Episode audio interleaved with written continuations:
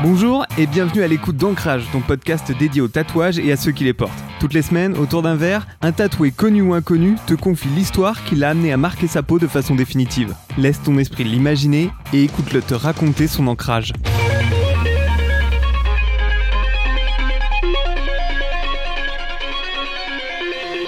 Je m'appelle Christine Verroux, je suis auteure, comédienne et humoriste et j'ai une citation en latin tatouée sur le poignet gauche. La première fois que j'ai vu cette phrase-là, j'étais chez mes parents euh, sur le vieil ordinateur de mon beau-père. Euh, Internet, c'était, ça ramait. Oui, je me rappelle très très bien. Et là, j'ai su tout de suite que c'était ça que je voulais. Fait, euh, moi je pars du principe que c'est pas toi qui choisis le tatouage, c'est le tatouage qui te choisit. Et je pense que je fantasmais comme beaucoup de gens d'avoir un jour un tatouage. Et puis j'avais mis ça dans un coin de ma tête. Et un jour, je, je cherchais des. Ouais, je, je surfais sur internet et puis je tombais sur un site de plein de citations en latin. Puis je regarde par curiosité. Et je tombe sur celle-ci Nulla dies sine linea, pas un jour sans écrire. Et en fait, je venais euh, de changer de vie complètement, puisque je venais de démissionner de mon travail de journaliste. On est en 2007 pour devenir humoriste. Et je suis dans une certaine souffrance émotionnelle parce que je suis perdue, je sais pas si j'ai pris la bonne décision. Et puis en fait, je réalise que dès que j'écris, je vais mieux. Et c'est cette phrase, ne pas un jour sans écrire, je me dis, bah, il faut que je tous les jours sous les yeux. Je suis gauchère, donc je l'ai fait tatouer sur mon poignet gauche. Je sais que elle m'a beaucoup aidée, elle m'a, servi de béquille parce que je sais qu'aujourd'hui, quand ça va pas, j'écris et ça va mieux. Et c'est comme un super pouvoir et, et je l'oublierai jamais puisque c'est tatoué sur mon poignet gauche.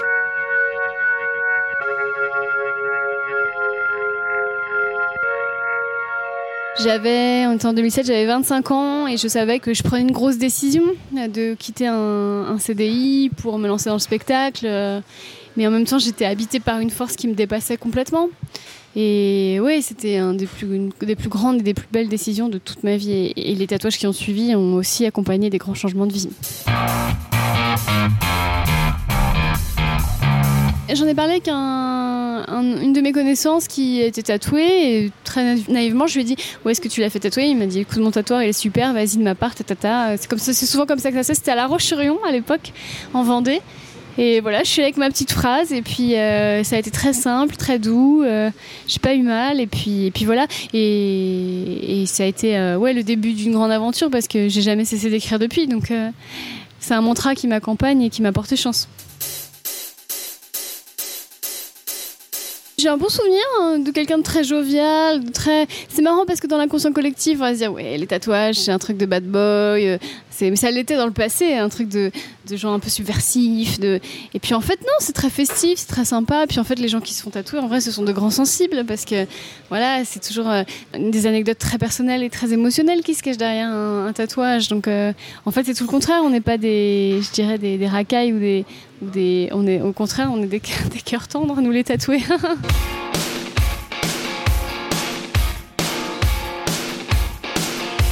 C'était l'été en Vendée, euh, je venais de démissionner, j'écrivais mon tout premier spectacle.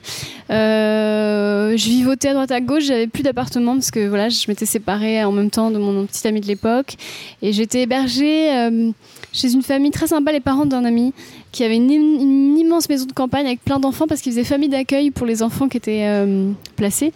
Et je me rappelle être rentrée ce soir-là avec mon tatouage et tous les enfants voulaient regarder et puis tous, tous tout d'un coup voulaient se faire tatouer. Enfin bref, c'était marrant. Puis j'avais la conscience de franchir une étape de vie parce que jusque-là, j'avais toujours été une petite fille bien sage, euh, qui fait tout bien comme on lui dit. J'ai toujours été très scolaire. Et là, vraiment, j'avais l'impression de faire un truc un peu dissident. Et tout d'un coup, euh, ouais, de devenir une adulte un petit peu. euh, Il y a un côté très. C'est comme perdre la virginité de sa peau, en fait, en vrai. Tout d'un coup, on, on devient. Ouais, on est estampillé d'un vécu. Et on n'est plus vierge, on est, on est marqué. J'avais peur d'avoir mal, parce qu'on me dit tout le temps, oui, c'est l'aiguille, ça fait mal, tata. En fait, non. Enfin, je veux dire, à cet endroit-là, j'ai absolument rien senti. Et euh, ouais, je sentais qu'il y a cette notion de je, je peux plus revenir en arrière. À partir du moment où les premières lettres s'écrivent, c'est fini. Enfin, ça y est, j'y suis. La ligne rouge est franchie. Et ouais, c'est se jeter dans le vide un petit peu. Et mais j'ai jamais regretté. Parce que quand je parlais de mon projet de tatouage, on me disait ouais, mais si tu regrettes, bah, j'ai jamais regretté en fait, en vrai. J'ai toujours été très fière de porter cette phrase.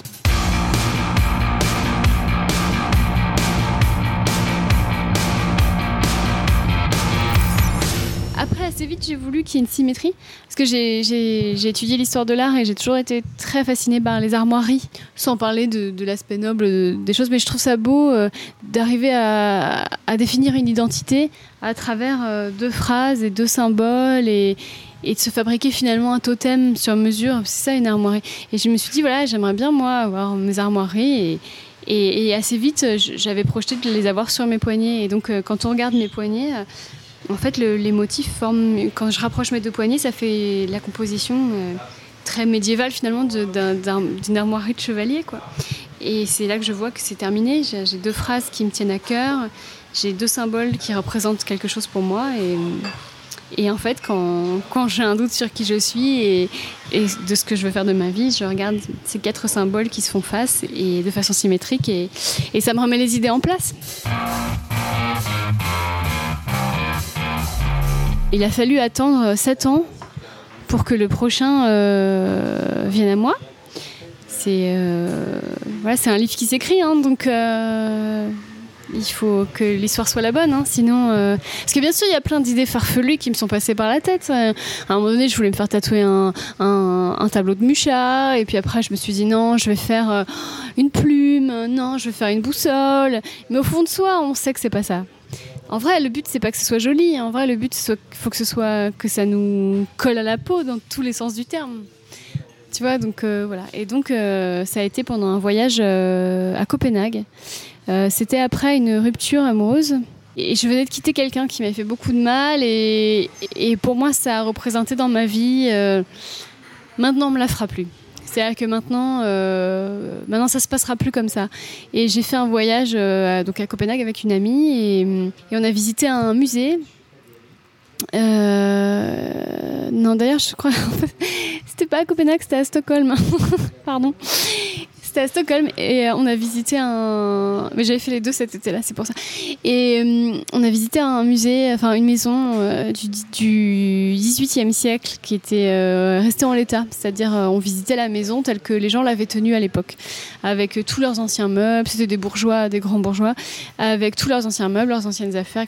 Et donc, on visitait pièce après pièce la chambre de ces gens, la salle à manger de ces gens. Et je, trouvais ça fascinant d'aller comme ça dans ces lieux de vie, des gens qui sont morts depuis très longtemps, ont vécu des villas et qui trouveraient ça très bizarre qu'aujourd'hui des gens visitent leur maison. Mais...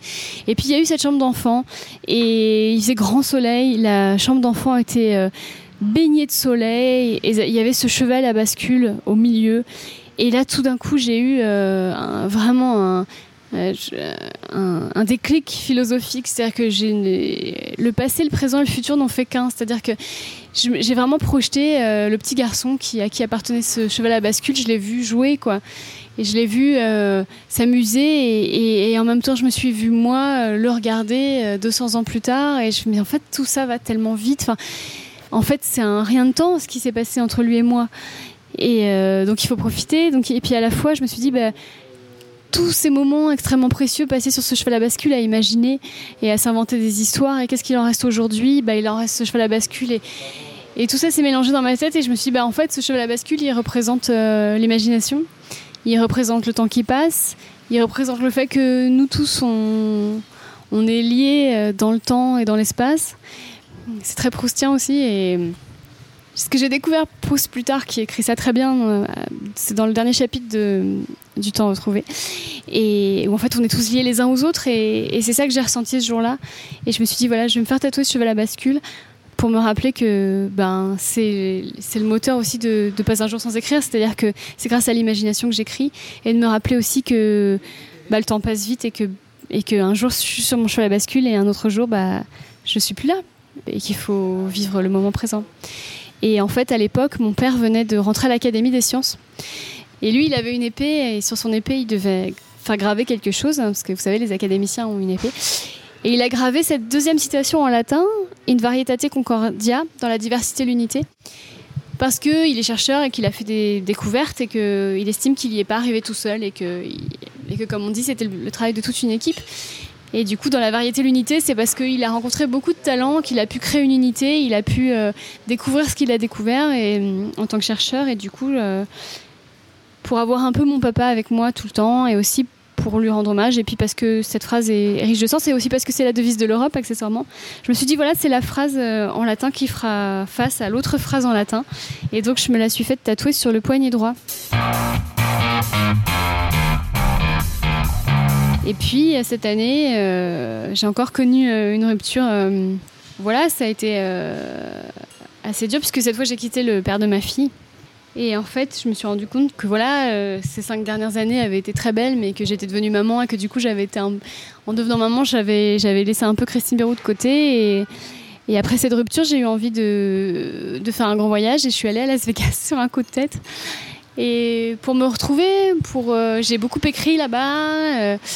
J'ai vu plein de spectacles, euh, j'ai beaucoup dormi, euh, j'ai beaucoup mangé, vraiment vécu 4-5 euh, jours d'hédonisme pur pour me rappeler. en fait, je me suis réapproprié ma chair, tout simplement, et ma personne en tant que célibataire et puis en tant que femme qui n'est pas seulement une mère de famille. Et, et là, j'ai senti que c'était le bon moment. Et en baladant dans les rues de Las Vegas, il y avait ce tatoueur qui avait du temps, qui faisait rien et euh, j'ai regardé dans son cahier, euh, il y avait plein plein de, symboles et je me suis rendu compte que ce qui me parlait le plus, c'était le, le croissant de lune que je portais en bracelet depuis des années. Regarde, je le porte toujours, j'ai un bracelet avec un croissant de lune. Et à chaque fois que je regardais ce croissant de lune, je me sentais bien parce que c'est la nuit, parce que c'est la nuit que j'écris, parce que c'est aussi l'enfance, c'est aussi un dessin animé que je regardais qui s'appelait Sailor Moon. Euh, c'est aussi ouais, le, la compagnie du, du poète, la lune. Et, c'est aussi le C de Christine. et là, j'ai compris que je voulais un quartier de lune. Et donc, ce tatoueur à Las Vegas me l'a fait très simplement et en, 15 minutes. Et après, ce soir-là, je suis rentrée à l'hôtel et j'ai dit ça y est, c'est terminé. J'ai mes armoiries qui sont complètes. J'ai l'imagination, j'ai l'écriture, le travail. J'ai mon père, donc j'ai mes racines. Et puis j'ai la lune qui veille sur moi. Et en plus, comme je suis cancer, c'est ma, ma planète. Il se trouve que c'est un astre, mais voilà, c'est pour moi c'est terminé. Mon histoire, enfin en tout cas mon identité euh, écrite là. Et à chaque fois que je rapproche mes deux poignets, tout ça me paraît très très cohérent.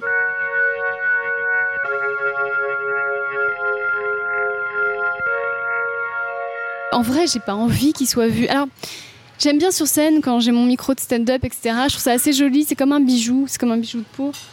Mais euh, j'aime pas qu'il soit vu tout simplement parce que je déteste qu'on me demande c'est quoi tes tatouages. C'est une question que je, je, je hais viscéralement et, et je sais que quand je dis bah j'ai pas envie d'en parler, les gens ressentent une petite injustice. C'est comme si quelqu'un qui a une alliance, ah bah c'est quoi ta femme, c'est quoi ton mari, raconte-moi. Enfin non, on le porte pour soi, on la porte pour soi l'alliance.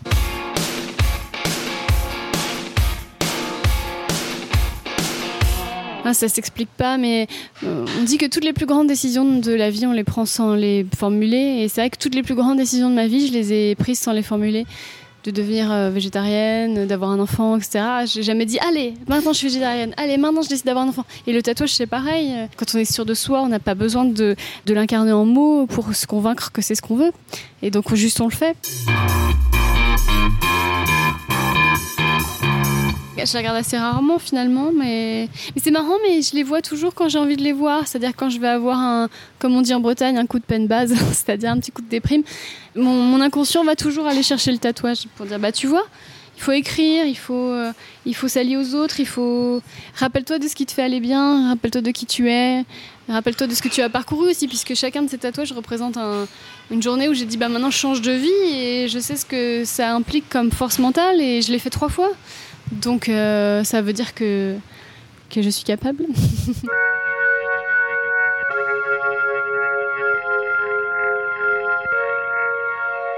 En fait, pour tout te dire, j'ai accepté de poster ce podcast parce que je trouve la démarche très intéressante, mais je déteste parler de mes tatouages.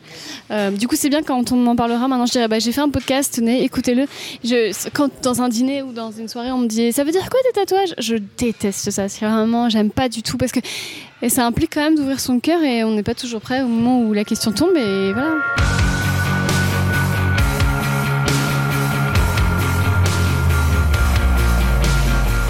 Je m'appelle Christine Mérou, je suis auteure, humoriste et comédienne et mon prochain tatouage sera ce que je me ferai euh, dans mes souvenirs, euh, des impressions mentales puisqu'il n'y aura plus jamais rien d'écrit sur ma peau puisque j'estime que l'œuvre est terminée.